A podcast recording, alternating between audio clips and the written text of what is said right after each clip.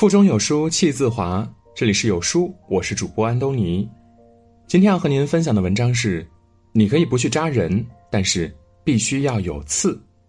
一起来听。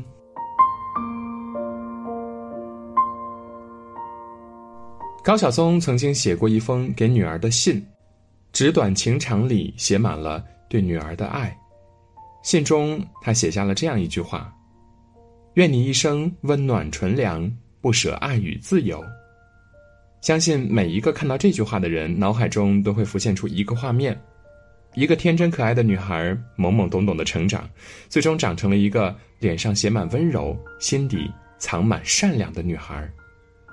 可是，在成年人的世界里，温暖纯良也许会过于理想，有时候带点锋芒，才能让人生变得更爽。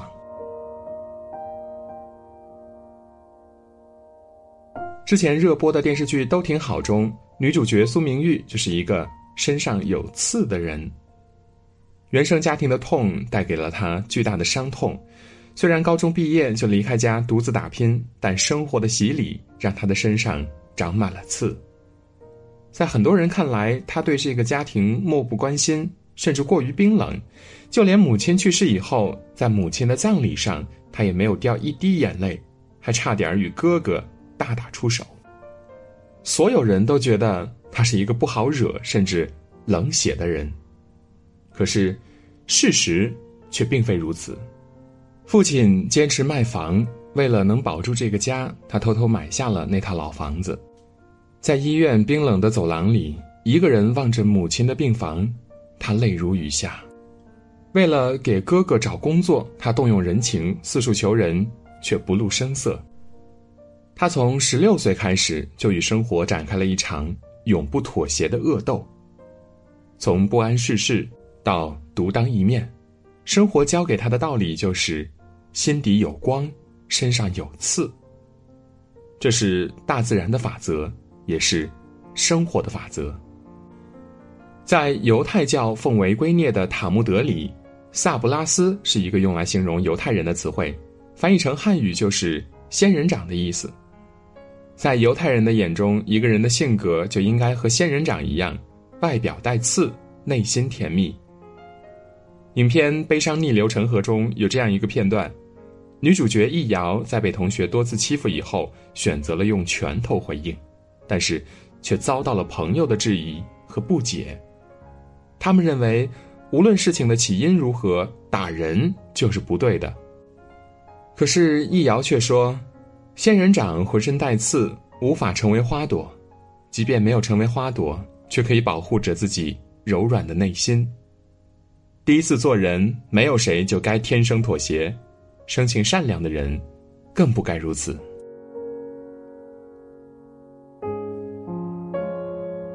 三毛从小就开始接受到家里灌输给他的思想，在这样的影响下，他一直认为。为人处事要有素养，遇到争执更是要处处善良忍让，吃亏是福。等到他出国留学，融入集体以后，才发现，并不是所有的人都值得温柔以待。在室友发觉到三毛的生性善良以后，端茶倒水、整理床铺，几乎成了三毛的分内之事。他成为无所不能的保姆，室友也经常对他指手画脚。当善良变成别人手中的把柄，让善良长满利刺，便是摆脱控制的最好方式。直到后来，三毛终于忍无可忍，在一次与室友的争执中彻底爆发。三毛的举动吓坏了室友，却也让生活回归了平静。锋芒毕露的三毛，从一个温暖纯良的女子，变成了不好惹的刺猬，却也让她收获到了意想不到的尊重。有时候，一味的忍让和妥协，并不能换来别人的温柔以待。正如三毛在《西风不识相》中写的：“如果善良只是一味的付出，那么这种善良，我宁愿不要。”十年前，因为同学失手打破的一个水杯，王晶晶被贴上了做作、炫富、随便的标签，而这些标签的背后呢，其实只是一场校园霸凌者的狂欢。为此，王晶晶忍受了十年的网络暴力。十年间，她转学、自闭、抑郁，甚至不止一次产生过自杀的念头。生活的颜色从女孩的粉红色变成了极度的灰暗。当初的霸凌者升学就业、结婚生子，堂而皇之的享受着岁月静好，仿佛十年前的暴力只是一场轻描淡写的游戏。而作为这场游戏的受害者，暴力从来没有一分钟停止过。生活的意义从来就不是妥协和忍让。最终，王晶晶选择了反抗，她将十年前带头欺凌她的人告上了法庭。当年的温顺的小猫终于长出利爪，天生的善良也长出了牙齿。施暴者得到了应有的惩戒，受暴者也与生活完成了和解。诗人余华说：“当我们凶狠的对待这个世界时，这个世界突然变得温文尔雅了。”深以为然。如果不能用善良开出一朵花倒不如让自己身上长满刺。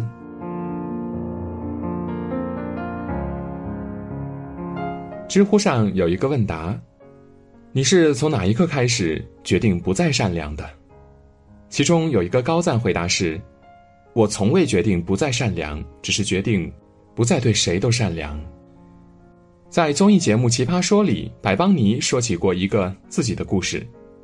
小学时候，因为自己身材有点偏胖，而且不够聪明，每次体育课都会有男生对他嘲笑一番。他从来没有反击过。这件事儿给他带来的伤害是让他从小到大都不敢再上体育课。直到现在，他依旧是一个就连在别人面前做运动都会觉得羞耻的人。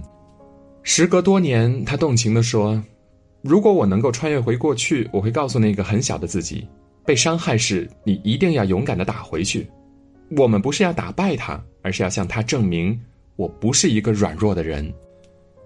真正的善良是一种弥足珍贵的品质，但是如果善良没有长出牙齿来，那就是软弱。”善良不代表软弱，张牙舞爪也不等同于毫无底线。善良的人从来不会主动伤害别人，但并不意味着就应该被伤害。必要的时候，他们也应该露出獠牙。在电影《动物世界》里，郑开司原本只是游乐园的一个小丑，为了给母亲筹钱治病，在朋友欺骗下抵押了房产，结果朋友卷款而逃。讨债的人闭上门来，郑开司被带到一艘游轮上，参与一个类似生存游戏的赌局。赌局约定，如果能够生存下来，债务便可以一笔勾销；反之，将一无所有。灯红酒绿的游船上上演了一出动物世界里弱肉强食的戏码。为了帮助陌生人离开，也为了能让自己抵消债务，善良的郑开司相信了陌生人的话。却不曾想被骗得体无完肤。郑开司的善良成了坏人们利用的把柄。在一次次尔虞我诈之间，郑开司终于决定让善良长出爪牙，以此来成为防御敌人的工具。故事的最后，郑开司说：“我不会沦为一个凶残的坏人，但也永远不会成为一个软弱的好人。”《易经》里说：“君子藏器于身，待时而动。”人生的锋芒，亦是如此。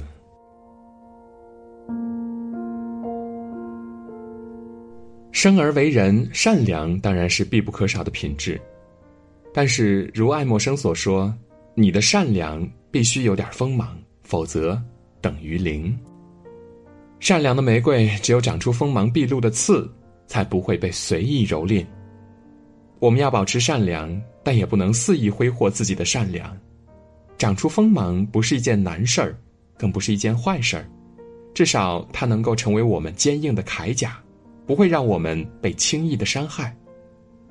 也许，做一个外表有刺的人，才是成年世界里最温柔的法则。